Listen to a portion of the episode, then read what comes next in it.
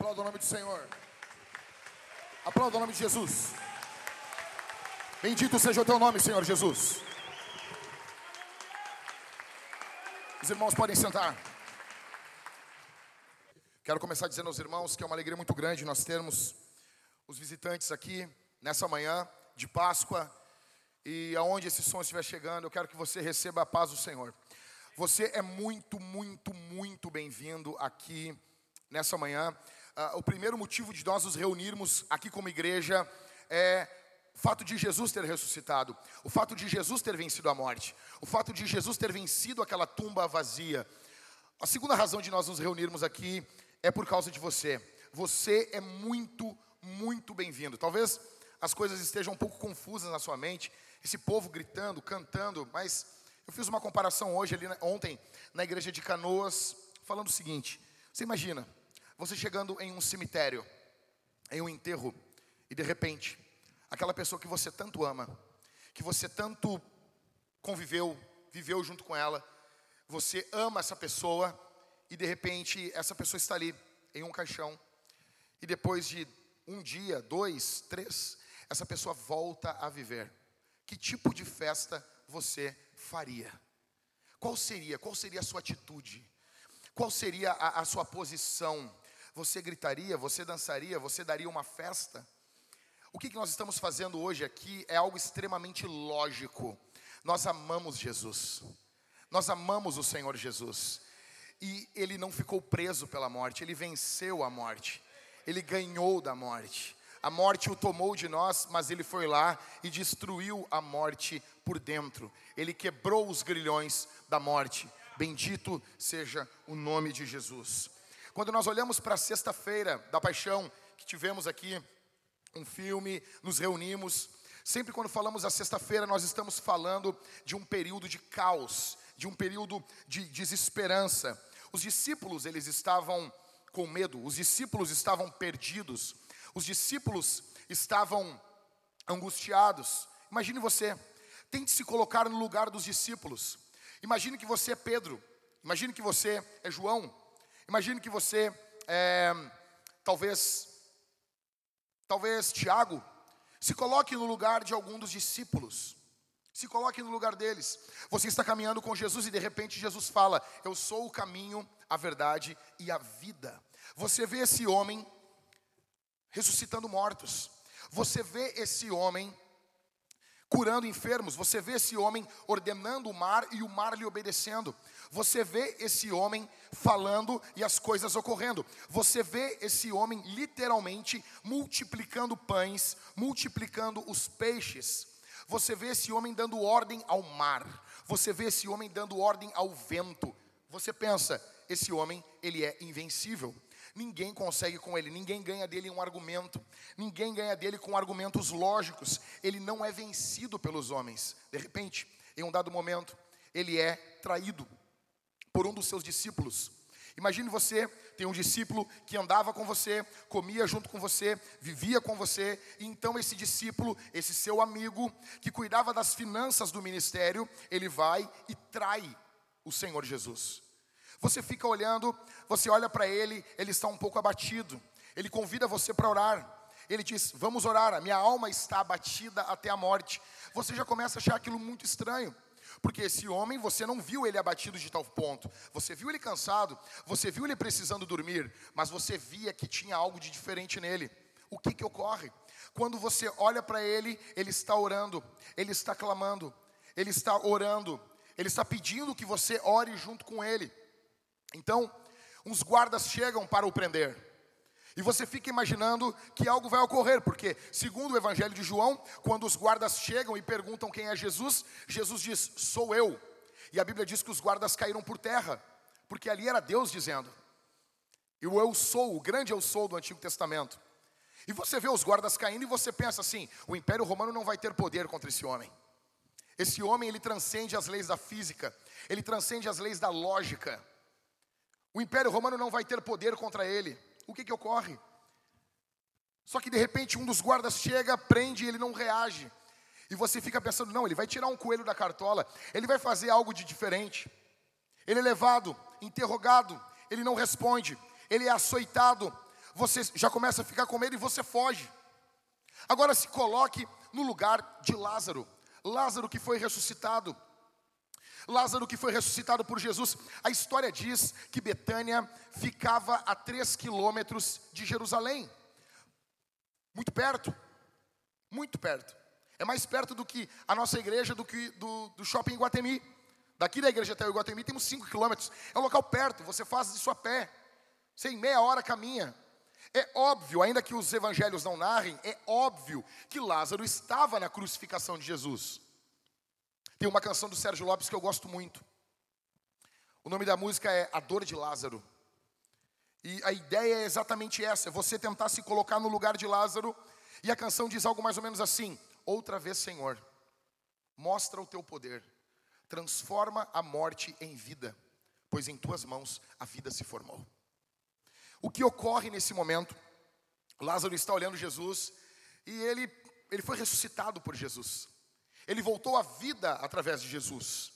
Então você olha ali para Jesus, para Lázaro, e Lázaro, como se Lázaro estivesse cutucando os amigos e dizendo: Não, vocês vão ver o que ele vai fazer. Vocês vão ver o que ele vai fazer. Ele começa a caminhar carregando a cruz e você pensa, não, ele vai, ele vai daqui a pouco ele vai fazer alguma coisa surpreendente, porque Jesus fazia coisas surpreendentes o tempo todo. O tempo todo ele surpreendia em palavras, ele surpreendia em atos, ele surpreendia em virtude, em amor, em bondade. E o Lázaro, óbvio, os discípulos pensavam que ele iria tirar algum coelho da cartola, que ele iria fazer algo surpreendente, que ele não seria contido por aquela cruz. Ele é crucificado às nove da manhã. Passa uma hora, dez, onze. Às doze horas fecham três horas de crucificação. Uma hora da tarde, duas horas e às três horas da tarde, do, depois de seis horas crucificado, ele entrega o seu espírito. Ele diz: Está consumado, e ele morre. Isso foi um banho de água fria nos discípulos. A mensagem de sexta-feira é uma mensagem de derrota. A mensagem de sexta-feira é uma mensagem de caos, é uma mensagem de desânimo. A mensagem de sexta-feira é uma mensagem de que o inferno triunfa. Como disse o pastor Michael, sem a ressurreição, a crucificação não vale nada. Jesus Cristo está morto. Eles enfiam uma lança no seu lado, ele não reage, ele está morto. Agora se coloque no lugar dos discípulos. Se coloque no, na mente desses homens. A sensação de que o mundo vai ser sempre do mesmo jeito é gigantesca. A sensação de que as coisas não mudam é assustadora. Os discípulos olham ali a maldade triunfando contra o amor. Os discípulos olham ali a desgraça triunfando contra a graça. Os discípulos olham as jogadas humanas arquitetadas pelos homens, pelas instituições humanas que são fruto do coração humano. Os discípulos estão olhando isso prosperando. E os discípulos não conseguem enxergar a vitória de Cristo. Cristo está morto, não respira, seu coração não bate, a vida está morta. Ele não disse eu tenho a vida. Jesus havia dito eu sou a vida. É bem diferente. É completamente diferente, senhores. O que que ocorre ali? É por isso que os discípulos fogem é extremamente compreensível. Eles se escondem. Eles estão apavorados, porque eles investiram todas as suas fichas, eles abandonaram tudo, abandonaram amigos, abandonaram a vida anterior, abandonaram tudo para seguir Jesus, e agora Jesus se entrega e está morto. Eles têm pouco tempo, porque o sábado já está chegando, Das três horas até as seis, eles têm ali em torno de três, três horas e pouca, até o pôr do sol. Eles têm que ser rápidos para enterrar o corpo de Jesus. Eles enterram, eles passam o sábado parados, conforme o mandamento. A Escritura diz, eles descansaram conforme o mandamento. Por que, que as mulheres vão ao túmulo domingo de manhã? Porque não deu tempo nem de perfumar corretamente, nem de preparar corretamente o corpo de Jesus. As coisas vieram rápido demais. A desgraça veio rápido demais. Ninguém se prepara para a desgraça. Você não tem preparação suficiente para o dia mal, quando ele consome você. O que nós estamos enxergando ali? Nós estamos enxergando a falência da alegria, uma sensação de incredulidade, de tristeza, uma sensação de que a vida seria sempre do mesmo jeito. Parece que eu estou olhando os discípulos, olhando um para o outro e dizendo assim: nós fomos bobos demais. Nós fomos bobos demais. Desde que conhecemos a vida, desde o que ouvimos dos nossos pais, a vida sempre foi assim. A vida sempre foi desse jeito. Coisas boas não acontecem para pessoas simples. Nós não merecemos alegria, nós não merecemos nada, não tem saída. Então, num domingo pela manhã, nesse domingo pela manhã, o sol está despontando, parece que vai ser apenas mais uma semana, se iniciando no domingo, no primeiro dia da semana. O sol começa a despontar naquela manhã, os pássaros cantam, parece que é mais um dia comum, mais um dia como qualquer outro. E a vida vai tomar o seu rumo, e Jesus talvez ele tenha sido apenas mais um arruaceiro que se levantou cheio de esperança, cheio de vitalidade, cheio de fé, mas passou. Só que eles não sabiam que aquele homem que havia sido morto, ele não é apenas um homem, ele é Deus e ele nunca pecou. E por não haver pecado, a morte não tinha poder sobre ele. Então, no domingo pela manhã, como eu falei o ano passado, o pulmão de Jesus se enche de ar pela primeira vez.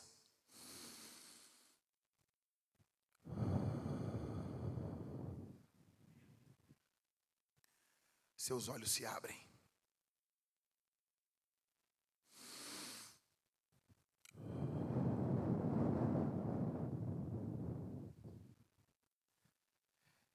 E essa simples respiração faz o inferno todo tremer. E essa simples respiração faz todo o inferno se abalar. Ele abre os olhos, ele se levanta, ele se senta, a vida está de volta no jogo. Ele está vivo. A morte vai ter que engolir essa derrota Satanás vai ter que engolir essa derrota. Os romanos não tiveram poder para vencê-lo. Uma pedra não foi capaz. O império romano não foi capaz. Jesus é maior do que Roma. Jesus é maior do que a pedra. Jesus é maior do que a morte. Jesus é maior do que a desgraça dos homens. Jesus é maior do que o pecado. Jesus é maior do que você. Jesus é maior do que o caos da tua casa. Jesus é maior do que o desemprego. Jesus é maior do que a falta de dinheiro no teu lar. Jesus é maior do que que as desavenças do teu casamento. Jesus é maior do que o futuro incerto que você não sabe o que tem pela frente. Jesus está vivo. Bendito seja o nome de Jesus. O que Jesus enxergou, o que Jesus viu ao ressuscitar dos mortos. O que Jesus enxergou, contemplou, eu fico imaginando isso, me, me permita compartilhar isso com vocês aqui. O que os olhos de Jesus viram ao ressuscitar dos mortos. Em primeiro lugar, eu creio que os olhos de Jesus viram a morte da morte. Ah, bendito seja o nome de Jesus. 1 Coríntios capítulo 15, versos 55 ao 57 diz: Onde está, ó morte, a sua vitória? Onde está, ó morte, o seu aguilhão? O aguilhão da morte é o pecado, e a força do pecado é a lei. Verso 57. Graças a Deus que nos dá vitória por meio de nosso Senhor Jesus Cristo. Deixa eu dizer uma coisa para vocês, esse texto aqui, ele tem uma ele tem um, uma um, um, amor, ele tem uma chama muito grande para mim. Ele, eu tenho um carinho muito grande por esse texto. Um conhecido meu, jovem, 42 anos de idade, pregador do evangelho, fez o meu noivado, um homem de Deus. Ele partiu para o Senhor no final do ano passado, com 42 anos de idade. Eu estava no enterro dele. Era praticamente uh, ilógico ver aquele cara dentro de um caixão. Enquanto estavam descendo o caixão dele, o pastor Leon, meu amigo, homem de Deus, estava com a Bíblia aberta, as lágrimas escorrendo pelo, seus, pelo seu rosto, e ele literalmente gritava: Onde está, ó morte, a sua vitória? Onde está, ó morte, o seu aguilhão? O aguilhão da morte é o pecado, e a força do pecado é a lei. Graças a Deus que nos dá vitória por meio de nosso Senhor Jesus Cristo. Jesus venceu a morte. Jesus matou a morte. A morte perdeu o seu aguilhão. A morte perdeu o seu ferrão. Assim como uma abelha, quando perde o seu ferrão, não pode causar mais mal, apenas nos dar o mel. A morte, ao perder o seu aguilhão, ela não pode causar mal mais a você e a mim. Mas, pastor, nós morremos. Só que agora a morte, ela traz mel para nós. Ela nos conduz a Jesus. Ela nos conduz a Jesus. Por quê? Porque Jesus venceu a morte. Porque Jesus venceu a morte. Nós estávamos essa semana em, eu estava pregando, estava ali junto com a Cid, com os irmãos, no enterro da sua mãe, da irmã Sirley. O que, que nós estávamos ali? Nós estávamos diante da irmã que tinha partido tinha estado, viveu a sua vida para o Senhor, amou sua família, amou seus filhos, amou a igreja, esteve na nossa casa, uma vez fez o culto conosco, cantou, tinha uma voz linda, cantava de forma perfeita e ela estava ali dentro de um caixão. Estava agora ali e nós cantávamos, nós cantamos mais de dez hinos naquele enterro. E uh, teve uma, uma funcionária que passou no cemitério e disse: O enterro de vocês é diferente. O enterro de vocês é diferente. Por que, que é diferente? Porque nós temos esperança.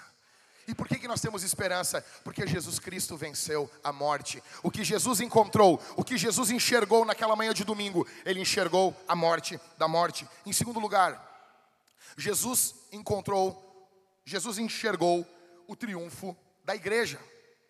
Efésios capítulo 5, verso 23. Porque o marido é o cabeça da esposa, como também Cristo é o cabeça da igreja, sendo ele próprio o salvador do corpo. Veja, o cabeça ressuscitou. Jesus ressuscitou. Jesus venceu. Jesus venceu a morte. Isso é uma garantia. Atenção aqui, meu irmão. Isso é uma garantia que nós iremos ressuscitar.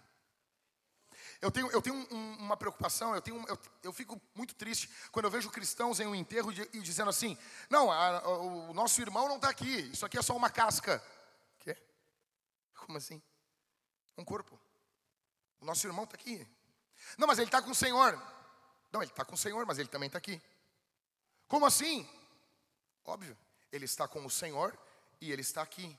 A morte é tão terrível porque a morte nos divide de nós mesmos. A morte divide. Ah, pastor, o senhor não acredita em mundo espiritual? Acredito, óbvio que eu acredito. Nós não temos um espírito, uma alma? Óbvio que temos. Só que, e, e temos também um corpo. Só que hoje o corpo e a alma, eles estão unidos. São duas coisas, mas estão unidos, estão juntos, estão totalmente unidos. É por isso que o salmista diz: Por que te abate, ó minha alma? O abatimento se dá na alma, mas nós vemos os efeitos no corpo, nós choramos. Então, o que ocorre na morte é um divórcio, é uma separação. O espírito se separa do corpo. Só que, veja, a matéria ela não é má para Deus. Aquele corpo que está sendo enterrado ali, ele vai ser ressuscitado. É por isso que historicamente os cristãos não cremam, não queimam, não colocam fogo nos seus, no, nos seus amados. Isso é uma coisa nova. Isso é um costume pagão. Você vê nos filmes que eram os gregos que faziam isso. Os judeus e os cristãos nunca colocaram fogo nos corpos. Ah, pastor, e se alguém morreu queimado? Jesus vai ressuscitar do mesmo jeito. Só que é um costume dos cristãos enterrar os seus mortos, porque eles estão se identificando com Jesus. Todos os cristãos eram enterrados. As catacumbas de Roma, os cristãos sempre foram enterrados. Então, veja, Efésios 5:23 diz que o marido é o cabeça da esposa, como também Cristo é o cabeça da igreja, sendo ele próprio o salvador do corpo. O cabeça ressuscitou. Isso é uma garantia que o corpo vai ressuscitar. Jesus comprou isso ao levantar dos mortos.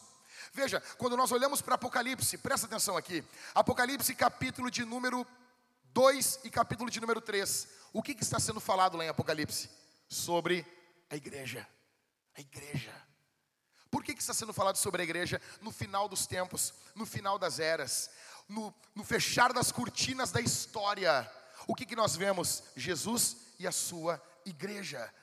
A igreja vai triunfar. A igreja está triunfando. A igreja não é perfeita, pastor, não é, mas vai ser. Por causa de Jesus. A igreja não é perfeita, mas vai ser. E aquele que esteve na terra com a igreja que lutou, estará no céu com a igreja que triunfou. Jesus enxergou o triunfo da igreja. Em terceiro lugar, Jesus enxergou o início de uma nova era. Jesus enxergou o, o, começo de uma nova era. Romanos capítulo 6, verso 23. Porque o salário do pecado é o quê? Hebreus 9, 27. Aos homens está ordenado morrer. 1 Coríntios, capítulo 15. Fica claro para nós que a ordem natural foi mudada. Presta atenção aqui em mim. Olha para mim aqui. O que aconteceu? Deixa eu ilustrar isso aqui. Imagine esse púlpito Imagine todo esse púlpito, todo esse púlpito, como sendo a história. Toda a história. Olha para mim aqui, meus irmãos. Aqui, onde está o André, sendo o final da história, sendo o fechar das cortinas, sendo o encerramento de tudo. Imagine que do outro lado, aonde está a guitarra, aonde está a bateria, aqui é o início da história. Aqui é o começo de tudo. Aqui é o Gênesis. Me perdoe por montar aqui uma história linear, mas eu sou um pastor e não sou um físico. Então é desse jeito que eu, estou, que eu estou ilustrando. A história vai caminhando. A história vai caminhando para o seu final. Ela vai caminhando para o fechar das cortinas, para o último crepúsculo da existência. O que que ocorre? Imagine que aqui o púlpito, no centro da história, no meio da história, nós temos aqui a morte e a ressurreição de Jesus. No final da história, nós teríamos o que? A ressurreição dos mortos. No final da história, o reino de Deus. Só que quando Jesus ressuscita dos mortos, ele inverte as coisas. Aquilo, atenção aqui, aquilo que era para o final dos tempos, começa a ocorrer agora. Aquilo que se veria apenas no final, começa a ser visto agora. Teologicamente, nós chamamos a igreja de uma comunidade, escute isso aqui, escatológica. O que, que é isso? Comunidade do tempo do fim. O que ocorreu é que Jesus, ao ressuscitar com a vida, com o seu corpo glorificado, aqui do mundo eterno. O que ocorreu agora é que há o futuro, a eternidade, está engolindo o presente. Vocês estão entendendo isso? A eternidade, o reino de Deus, está se apropriando desse mundo. As pessoas ficam dizendo que a maldade vai aumentar. Vai, mas não é só a maldade, o reino de Deus também.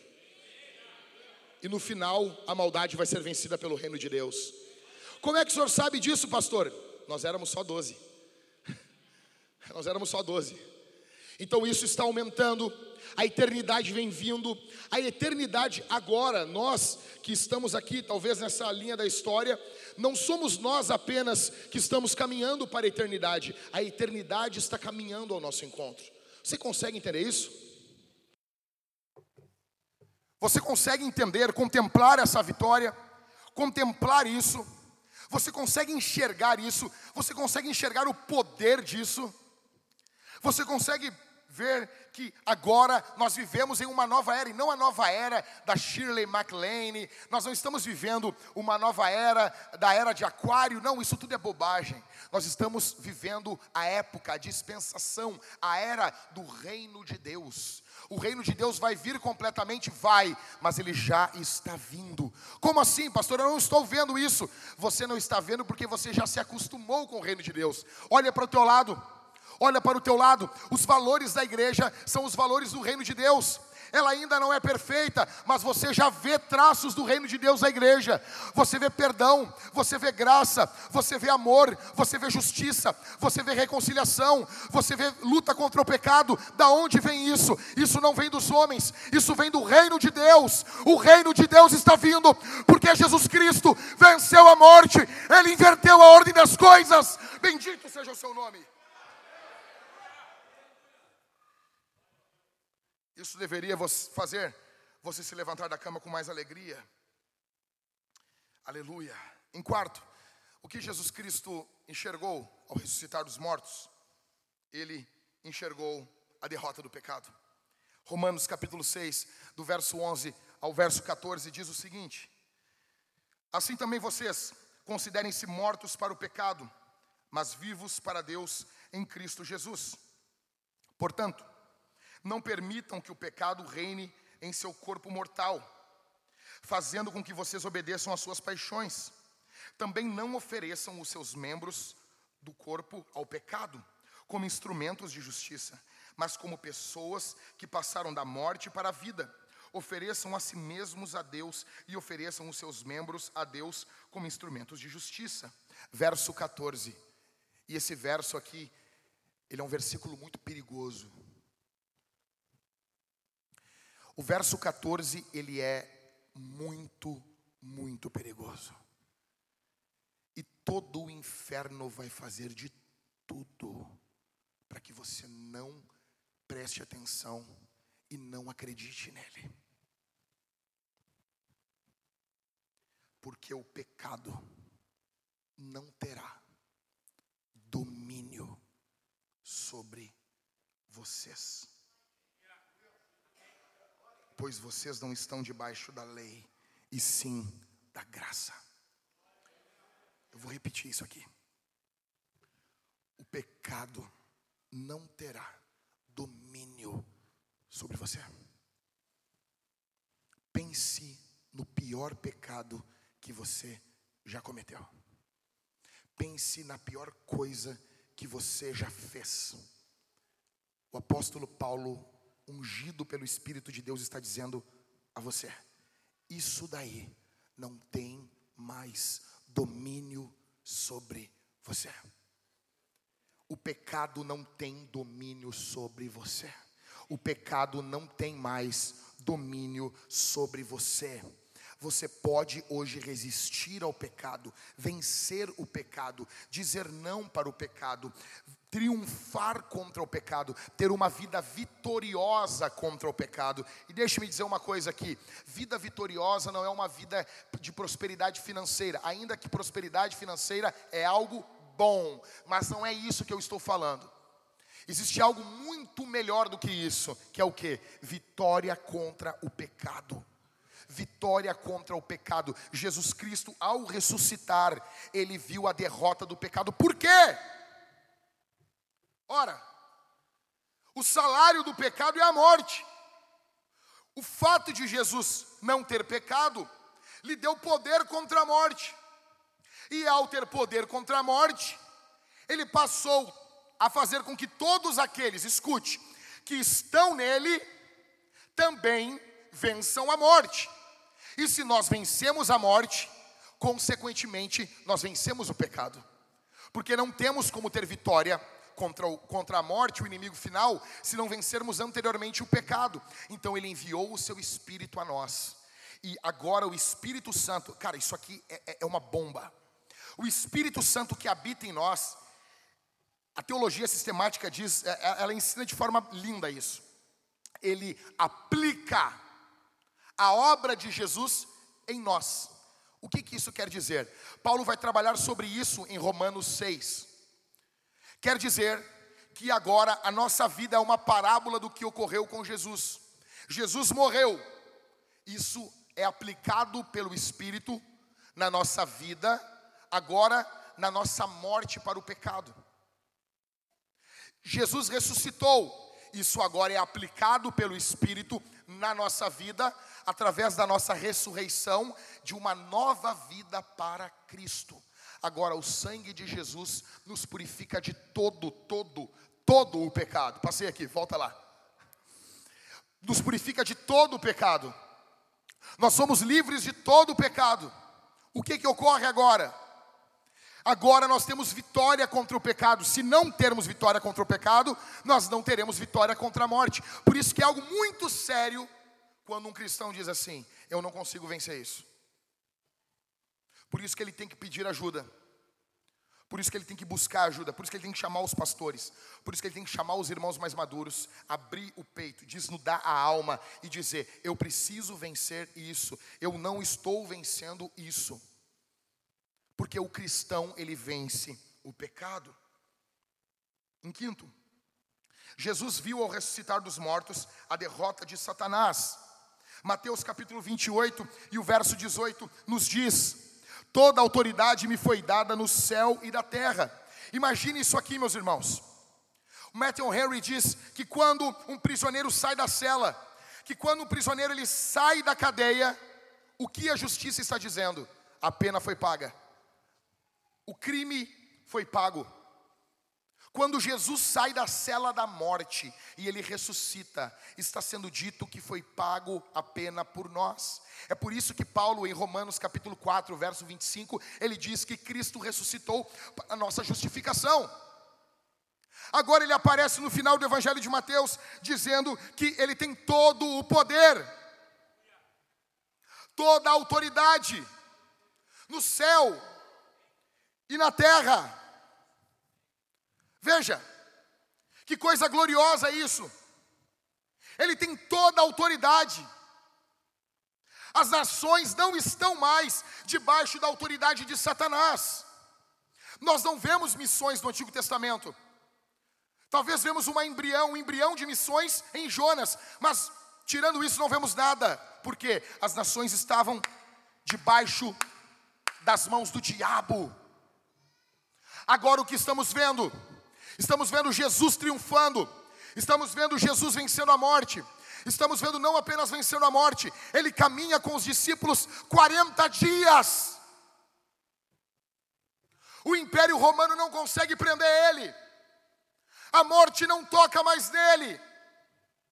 Aqueles que ofendiam ele não tem mais como ofender. Ele volta em triunfo, ele caminha entre eles, ele é livre.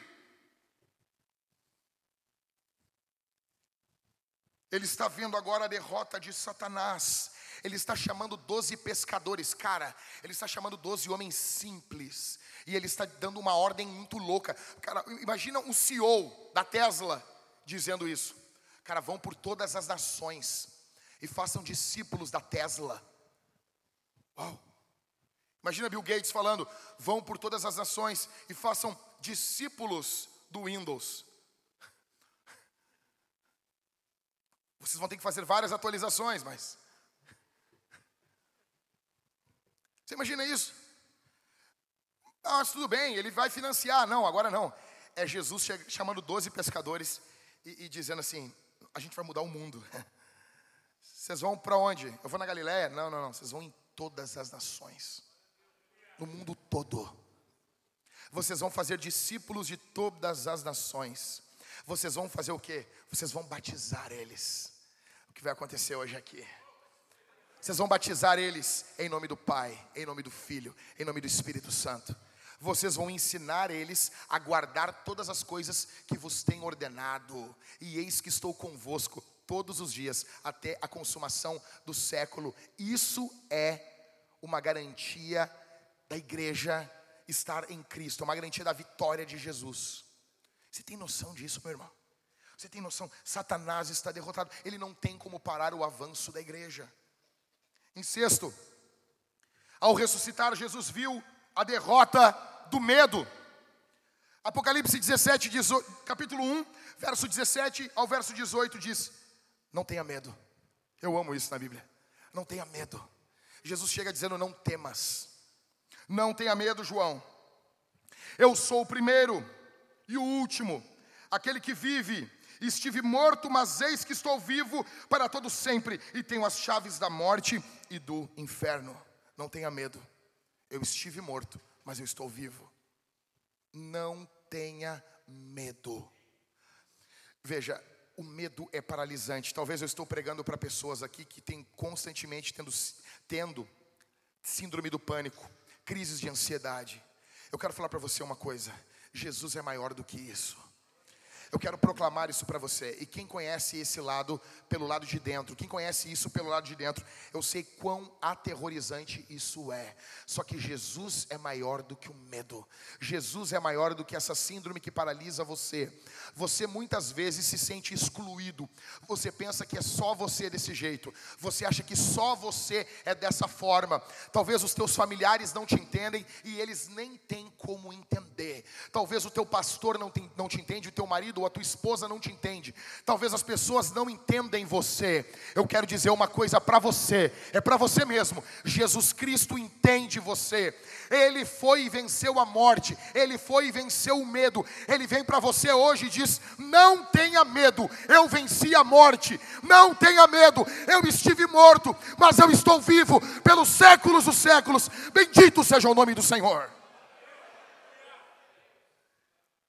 Em sétimo, Jesus viu tudo convergindo para a fama do seu nome. Efésios capítulo 1, verso 10 diz o seguinte: atenção. De fazer convergir nele, na dispensação da plenitude dos tempos, todas as coisas, tanto as do céu como as da terra. O mundo foi feito para a fama de Jesus. O pastor Rafael Ribas, meu amigo, ele diz uma coisa que é fato: o mundo é um presente do pai para o filho. O mundo foi um presente, a criação toda é um presente. Quando você olha para toda a criação, ela está resplandecendo a glória de Deus. Os céus manifestam a glória de Deus, o firmamento anuncia a obra das suas mãos. O Pai está mostrando, quando você olha o céu, o Pai está mostrando a imensidão do Filho. Quando você olha a profundidade dos oceanos, o Pai está mostrando a profundidade do conhecimento de Cristo. Quando você olha para, para as árvores, para as florestas, os bosques, o Pai está mostrando, mediante o Espírito, mostrando para todo mundo a beleza de Jesus. Quando você vê um pôr do sol, quando você vê todas as coisas, você está vendo beleza, você vê ordem, você vê, você vê sequência artística na criação. Esse era um argumento usado contra muitos filósofos gregos que acreditavam que a criação era basicamente um ato onde deuses criaram os homens para os alimentar. Só que se a criação tivesse sido isso, não deveria haver beleza na criação. Só que a beleza, a deleite. E não apenas isso. Quando você olha para a criação, você vê até bom humor. Veja, não tem nada mais engraçado do que uma girafa. Você olha para aquele bicho. Cara, quem criou a girafa estava, estava vivendo um bom dia. Estava de bom humor. Quem criou o hipopótamo estava feliz. Quem criou os grandes répteis estava alegre. Você olha para toda a criação, ela resplandece. Jesus. Porém, em Gênesis 3, houve uma queda houve uma ruptura. Os nossos pais pecaram contra o Senhor. Aconteceu que agora a criação não resplandece tão bem a pessoa de Jesus. Ela, a, a pessoa de Jesus não é transmitida de forma correta na criação. O que ocorre agora é que nem tudo converge em Jesus. Você sabe muito bem o que eu estou dizendo. Algumas coisas que você faz não são para a glória de Deus, são para a sua glória. Algumas coisas que você executa não são para a fama do nome de Jesus, é, é, é apenas para o teu bem. E ter coisas para o teu bem não é errado, mas desde que elas concorram para a glória de Deus. O que Paulo está nos dizendo aqui em Efésios capítulo 1 e verso 10 é que vai chegar um momento aonde tudo, tudo, tudo, tudo vai voltar a convergir em Jesus. Tudo vai ser para a fama, para a glória do nome de Jesus. Nós chamamos isso de Shalom. Shalom não é paz. As pessoas traduzem shalom por paz. Eu, eu, tenho, eu fico perturbado com isso. Shalom não é paz. É paz, mas não é apenas paz. Shalom quer dizer completo, quer dizer cada qual no seu cada qual, cada coisa no seu lugar, cada um no seu quadrado. Tudo existindo, contribuindo, concorrendo para a glória do nome de Jesus. O que Jesus viu? Jesus viu isso. Talvez você tem a sua vida e você hoje, nem tudo na sua vida concorre para a fama de Jesus, nem tudo aponta para Jesus. Eu tenho uma boa notícia para você aqui. Deus está transformando a tua vida de glória em glória. Deus está fazendo uma obra na tua vida, Deus está fazendo uma obra na tua existência, e vai chegar um dia onde essa obra vai ser concluída, e toda a tua vida será um deleite para você, e será uma honra para Deus. Agora, beleza, o que que Jesus não viu ao ressuscitar dos mortos. O que, que ele não viu? O que, que ele não enxergou? O que, que ele não contemplou? O que foi que ele não viu? Em primeiro lugar, Jesus não viu um Deus maior do que ele.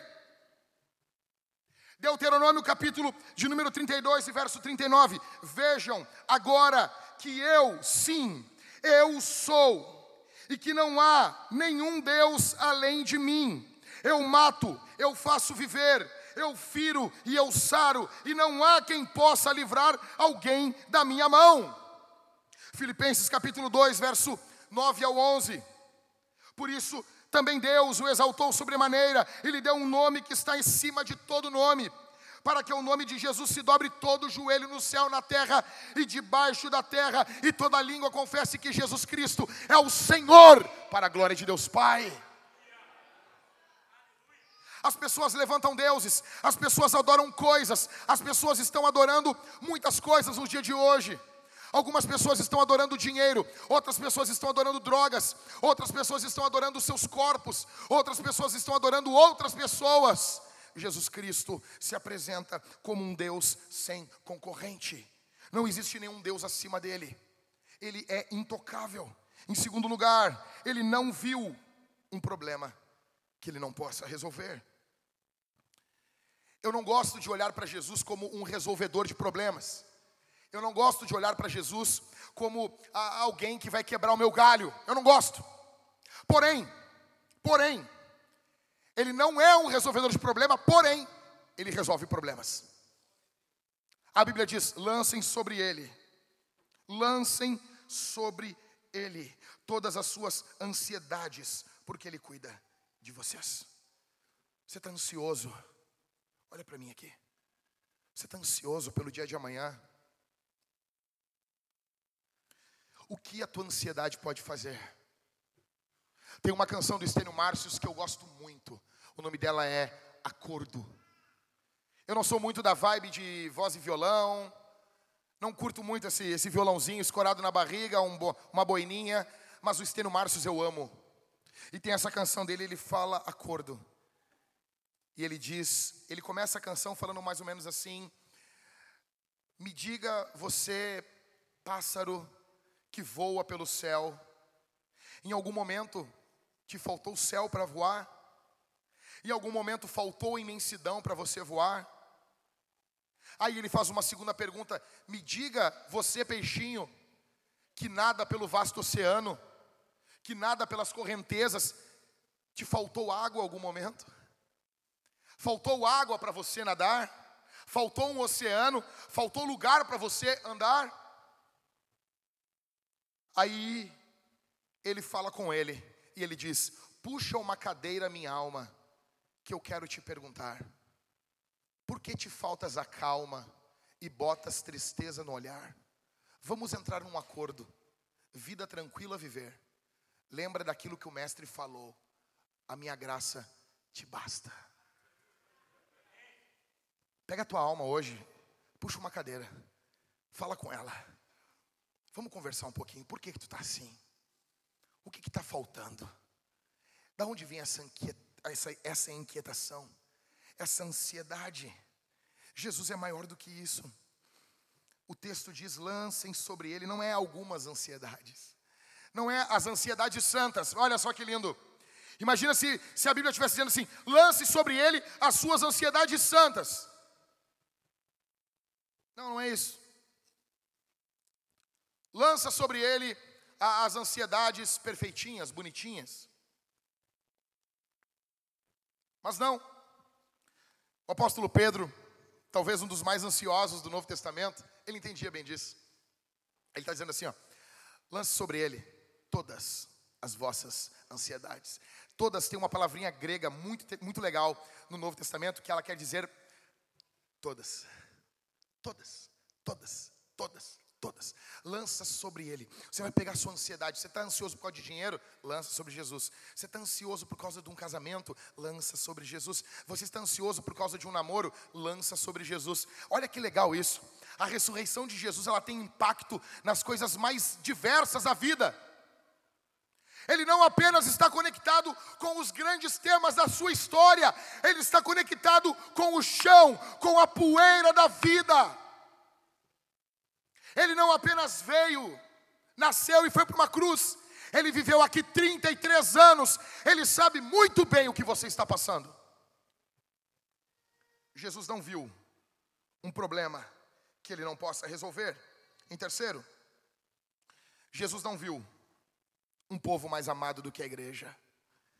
Efésios 5:25, maridos, que cada um de vocês ame a sua esposa, assim também, como também Cristo amou a igreja e se entregou por quem? Jesus se entregou pela igreja.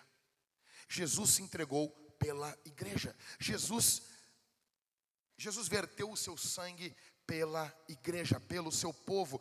E você tem que entender uma coisa aqui é, essa manhã. Você é amado. Você é amado. Eu não gosto de alguns, eu, apesar de ser calvinista, tem uns calvinistas que eu não gosto muito. Eles dizem assim: você não pode dizer para o não cristão, Jesus te ama. Você não pode dizer isso. Você não pode falar isso. Por quê? Por que, que não pode? Quero dizer para todo mundo que está aqui, cristão e não cristão, Jesus ama você. Deus ama você. Olha o que diz. Eu amo muito esse texto de Calvino aqui. Eu vou ler para você um pedacinho.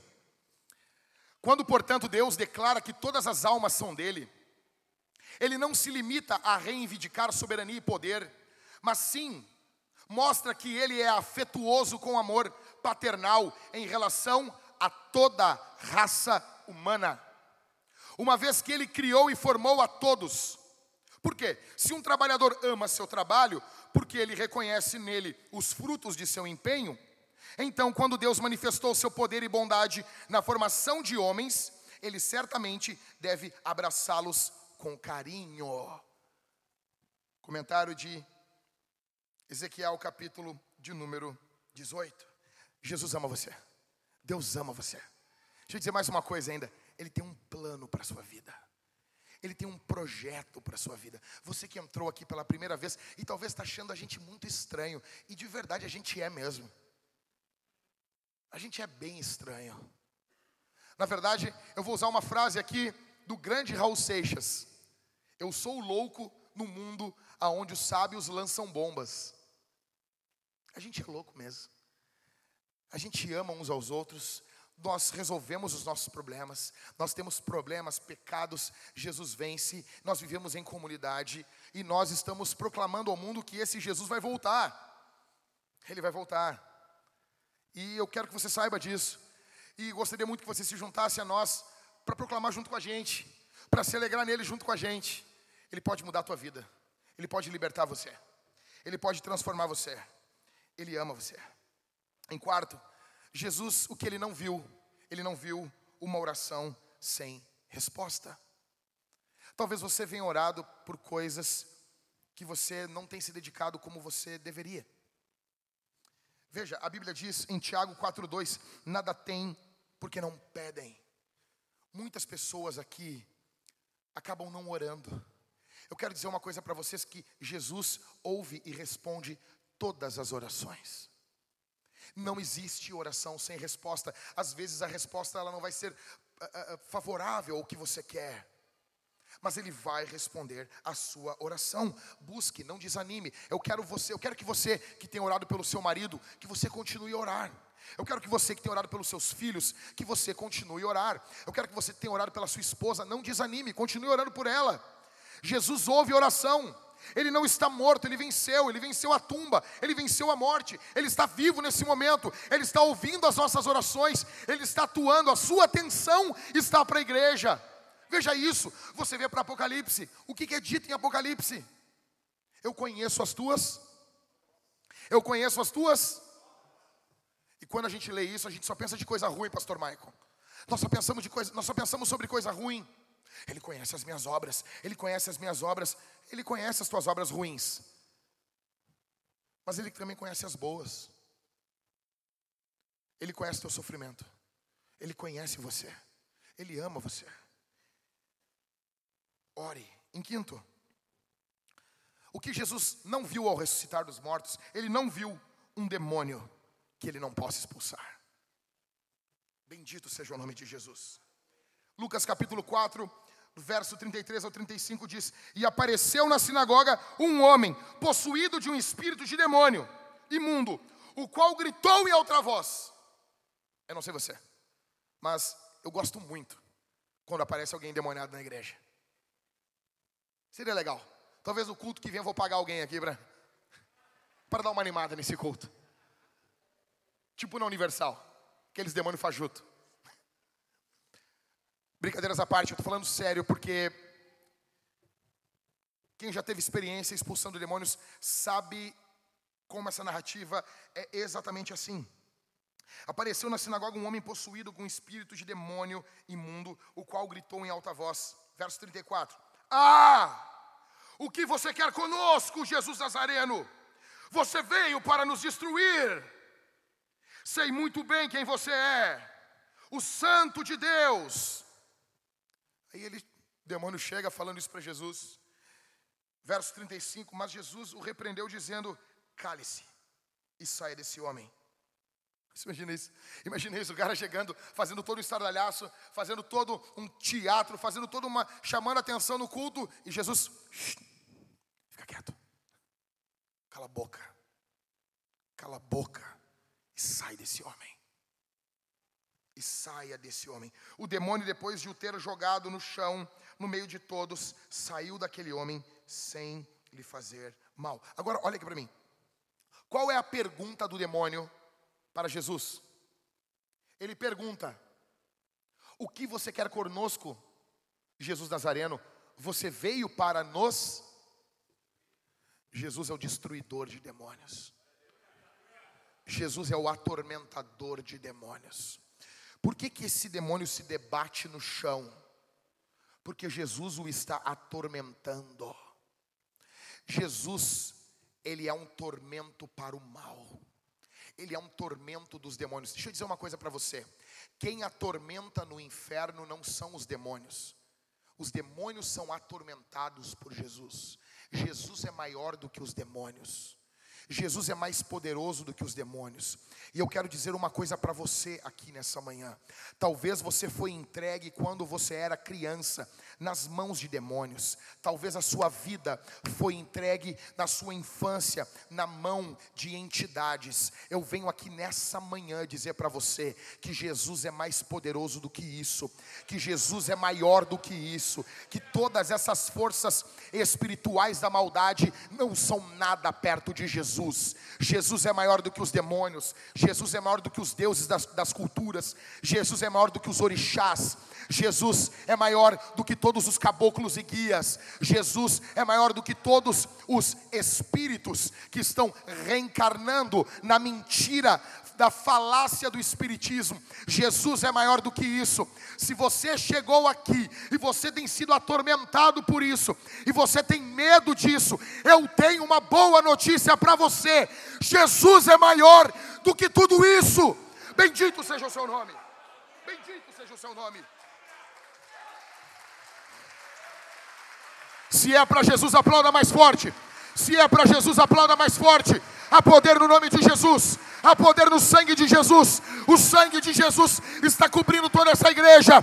O sangue de Jesus está naquela porta. O sangue de Jesus está na outra. Os anjos de Deus estão aqui. Há poder no sangue.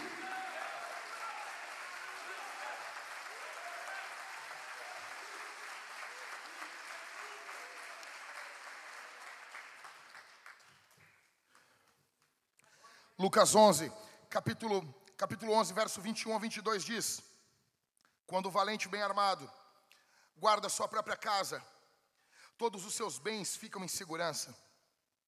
Esse primeiro valente aqui são os demônios. Verso 22: Mas se aparece alguém mais valente do que ele, vence-o, tira-lhe a armadura em que confiava e reparte os seus despojos. Jesus tem todo o poder o inferno não suporta o poder de Jesus. Em sexto e último e penúltimo lugar, o que Jesus não viu ao ressuscitar dos mortos, ele não viu uma doença que ele não possa curar.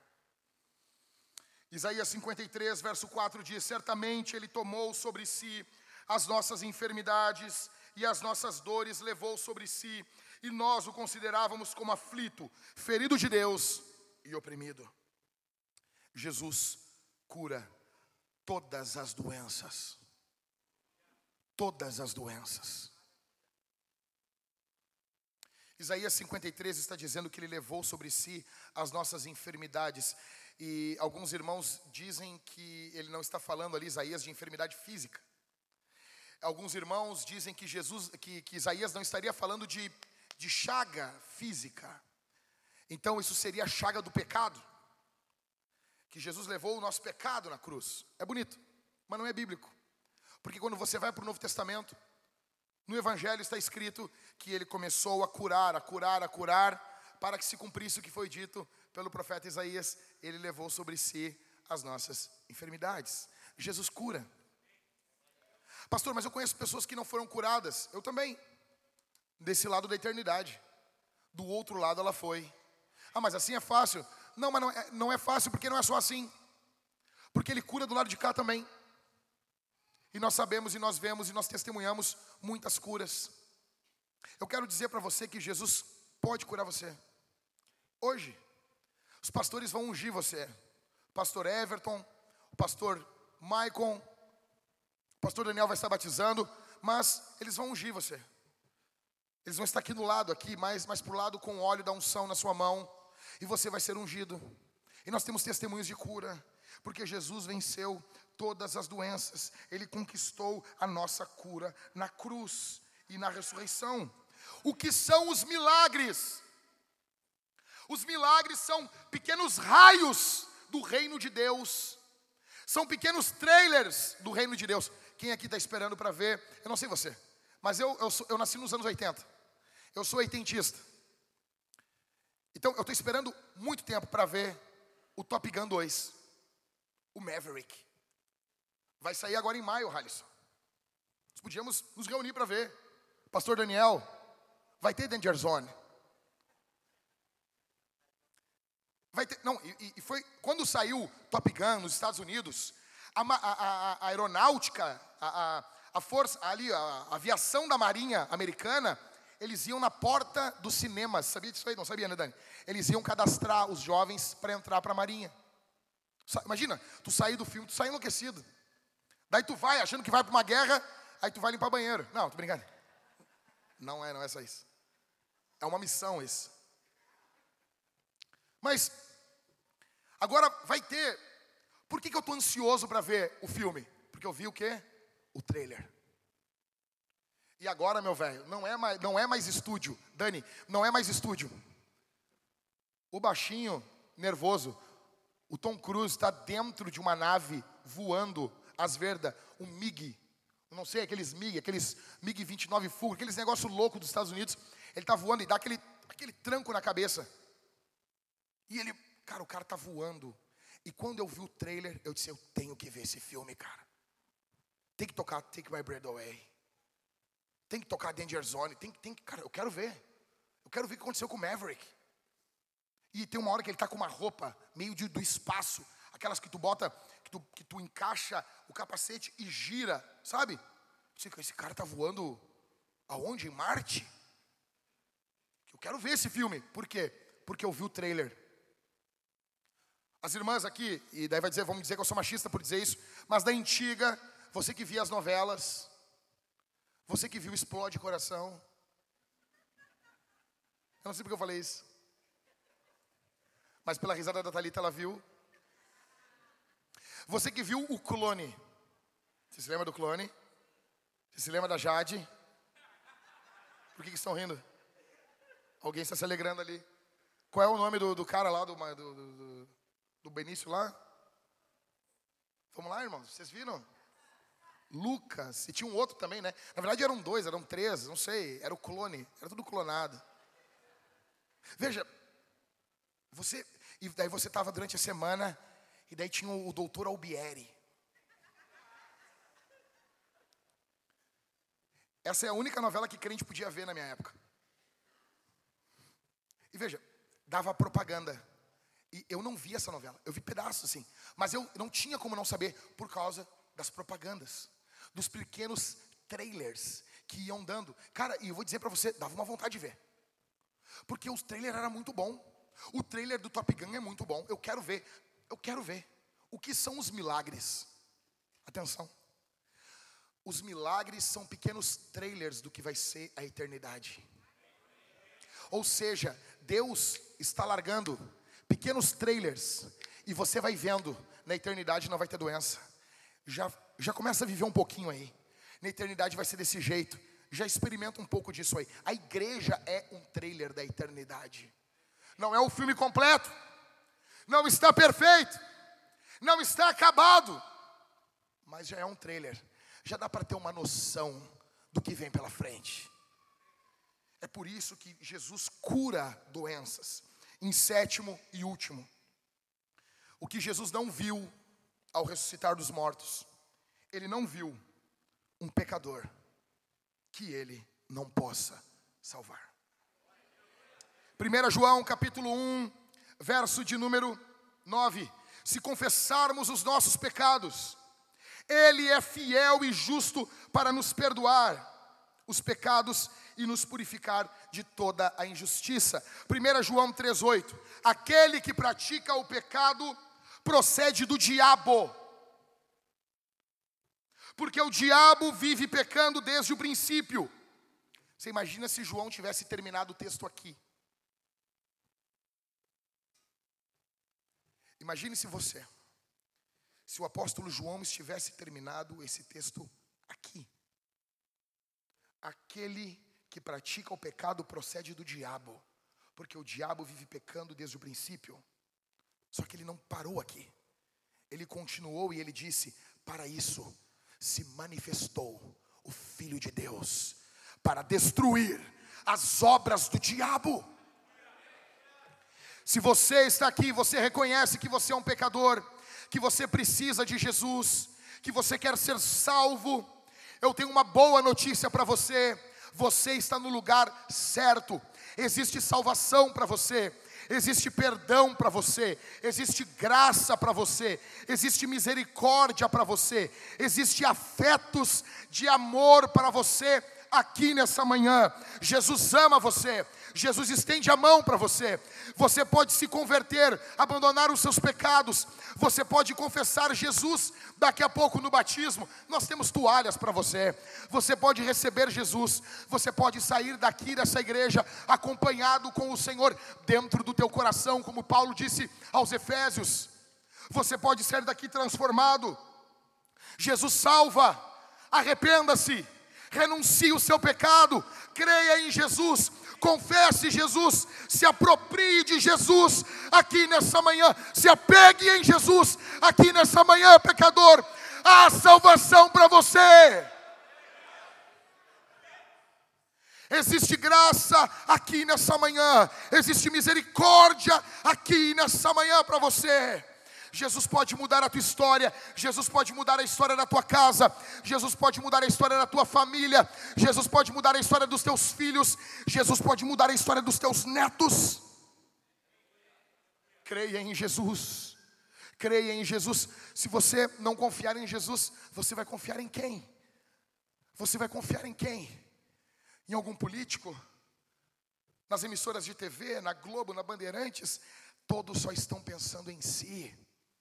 Coloque sua confiança em Jesus. Quem morreu no teu lugar? Quem foi à cruz no teu lugar? O que você tem a perder? O que você tem a deixar?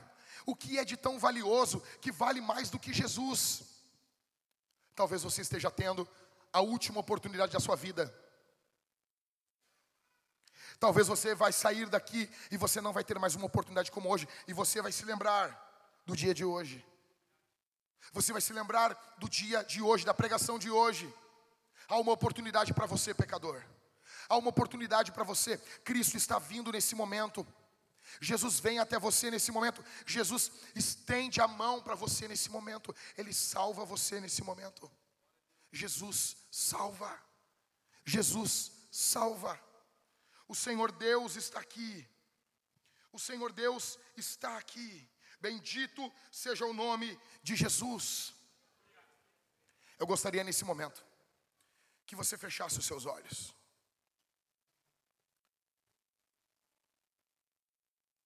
Que você orasse nesse momento. Eu gostaria que a igreja aqui, principalmente a nossa igreja, estivesse em oração. Porque nós estamos diante de uma batalha espiritual. Eu gostaria que você orasse, intercedesse intercedesse pelas pessoas. Senhor Jesus, eu oro por todos que estão aqui, Senhor. O Senhor pode fazer uma obra, o Senhor pode salvar poderosamente, o Senhor pode salvar, transformar, o Senhor pode receber. Eu peço, gere fé, Senhor. Gere arrependimento. Gere transformação. Em nome de Jesus. Em nome de Jesus. Repreenda demônios aqui essa manhã. Repreenda demônios aqui essa manhã. Por favor, Senhor. Por favor, Senhor. Glorificado e exaltado seja o bendito, maravilhoso e lindo nome de Jesus. Aleluia, aleluia, aleluia.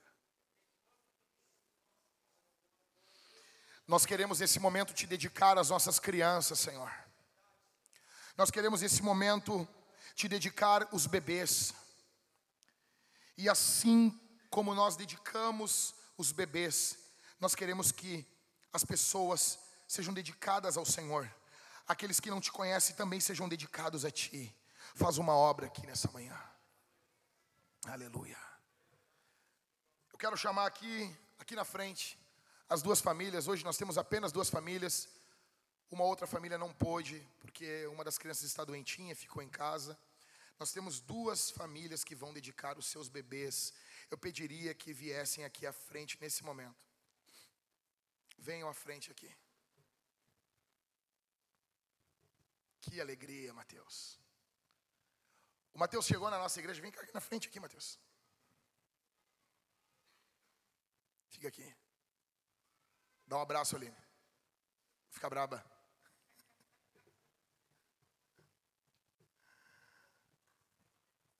Vamos lá. Mateus chegou aqui na igreja solteiro, garotinho. Que coisa mais Linda, Charles. Que benção. Nós amamos aqui, escute, nós lutamos muito para que os homens abracem suas famílias. É uma alegria muito grande ver as crianças na mão dos homens aqui. Charles e Mateus, que a vida de vocês seja uma vida doada, entregue até o último dia da vida de vocês para a família de vocês, para a esposa de vocês. Em nome de Jesus. Em nome de Jesus. Nós vamos nesse momento dedicar essas crianças, esses bebês, e nós, nós amamos bebês. Nós amamos tanto bebês que nós vivemos fazendo bebê aqui nessa igreja. Essa semana tivemos duas notícias de mais duas grávidas na igreja. Mais duas grávidas. Bebês. Você pode ficar mais feliz do que isso, né? Não sei.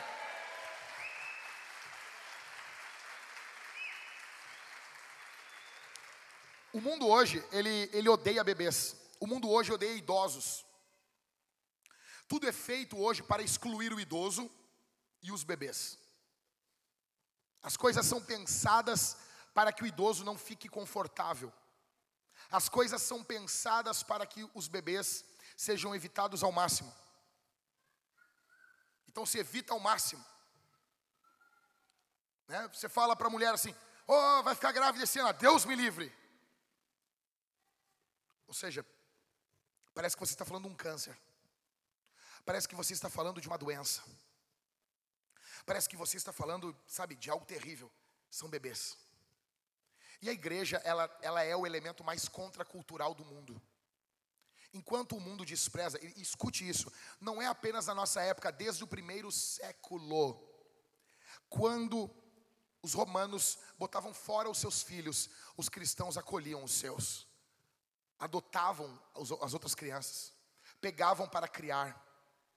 Nós estamos aqui com dois bebês. E nós não estamos apenas dizendo no discurso que somos contra o aborto, na prática também. Ah, pastor, mas aí é muito fácil. Quem vai cuidar? Se você não quer ter o teu filho, você pode doar aqui na igreja. Não aborte teu filho. Você pode doar na nossa igreja.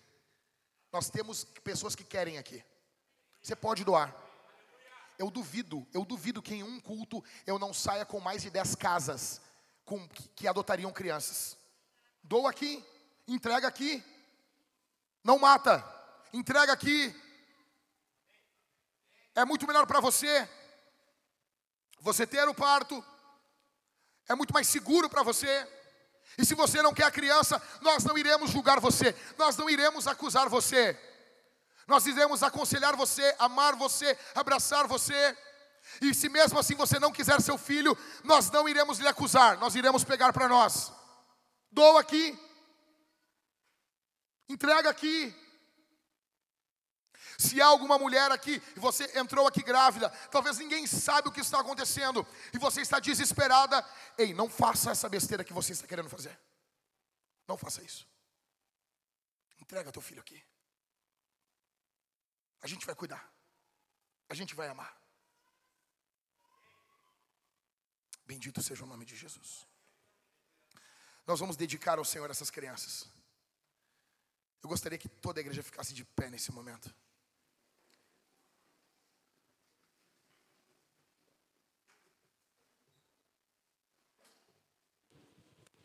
Estenda suas mãos para cá. Nós vamos orar por esses bebês. Você que não tem filho ainda, minha irmã, eu peço que você coloque a mão no seu ventre.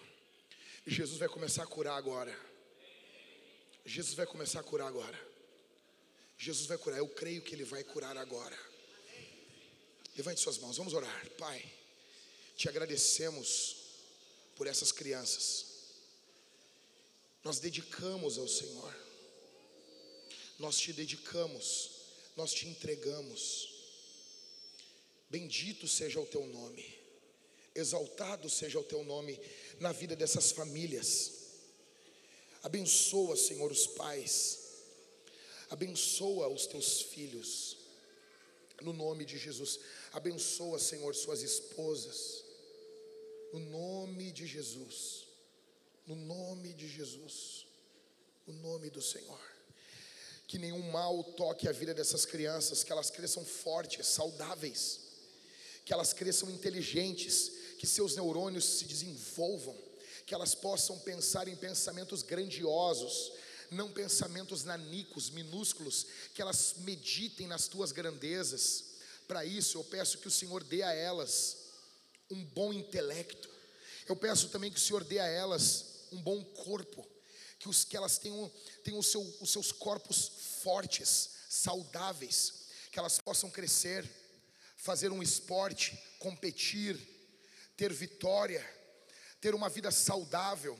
Ajude essas crianças no, na sua questão social, que elas sejam amadas, queridas, que elas possam saber entrar, sair dos ambientes, que elas possam absorver, Senhor, todo o conhecimento, todo o ensino que os seus pais estão lhe legando, em nome de Jesus.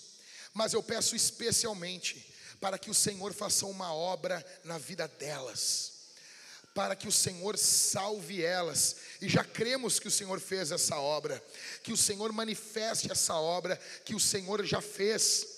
Que o Senhor salve essas crianças e manifeste, fique claro que elas foram salvas por Jesus.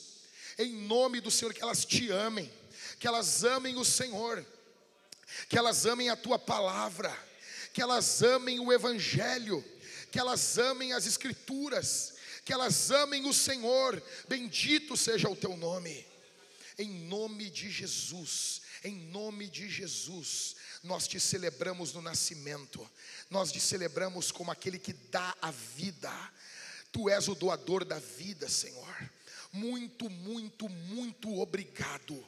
Bendito seja o teu nome, bendito seja o teu nome. Amém, amém, amém e amém. Cadê as Bíblias? Aleluia. As primeiras Bíblias das crianças com certificado de dedicação é doado pela igreja, a primeira Bíblia da história delas. Que essas palavras, que a palavra de Deus seja o norte na casa de vocês. Aplauda o nome de Jesus. A banda, a banda, sobe, rápido. Aplauda o nome de Jesus. Bendito seja o nome do Senhor. Nós vamos agora celebrar o batismo. Nós vamos celebrar o batismo nesse momento. Olha aqui para mim. Olha aqui para mim. A nossa igreja, ela se alegra com o nascimento e com o novo nascimento. Nós nos alegramos com o nascimento? Sim. Agora nós vamos nos alegrar com o novo nascimento. Vamos cantar, banda? Vamos cantar? Vamos cantar?